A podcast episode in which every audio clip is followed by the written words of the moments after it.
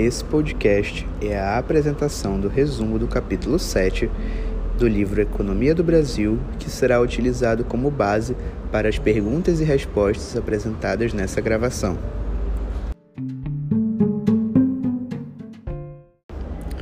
O capítulo 7 do livro Economia do Brasil traz à tona o assunto sobre o plano de metas. Utilizando o questionário presente no livro, irei responder as perguntas a seguir. Pergunta número 1.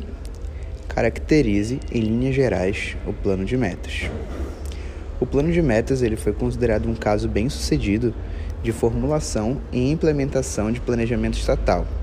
Ele consistia em amplos projetos estatais de infraestrutura, como a indústria automobilística, construção naval e construção aeronáutica, utilizando de grandes capitais de origem de investimento interno e externo. Pode-se afirmar que a implementação do plano de metas foi bem sucedida? Justifique. O plano de metas ele foi considerado um plano bem sucedido, foi um caso de sucesso, já que suas principais metas foram alcançadas. Brasília foi construída e tivemos um grande crescimento industrial no Brasil.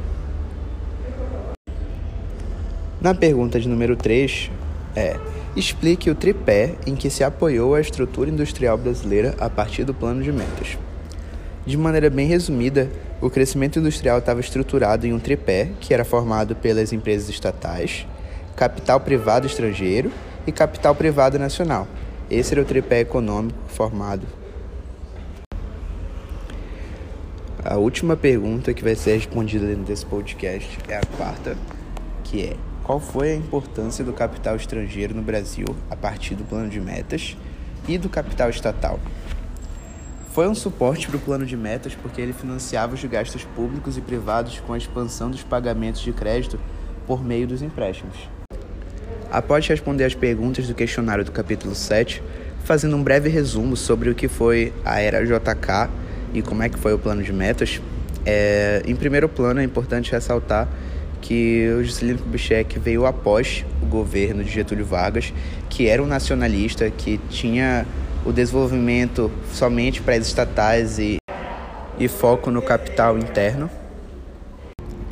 Após isso, JK chega com um plano de metas, tendo um perfil nacional desenvolvimentista, na qual ele visa valorizar e evoluir a industrialização, a energia e o transporte sendo assim, utilizando parcerias com capital externo, usando a iniciativa privada, falando de industrialização, onde um exemplo disso é a instalação da fábrica da Ford no Brasil, falando de energia e falando de transporte, na tentativa de ligar o Brasil de uma ponta a outra por meio da malha viária.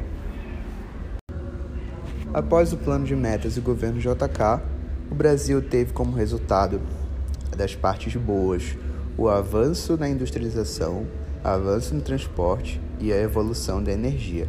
Porém, o Brasil ficou com uma grande dívida externa, devido ao capital utilizado ser de empréstimo de empresas fora do Brasil.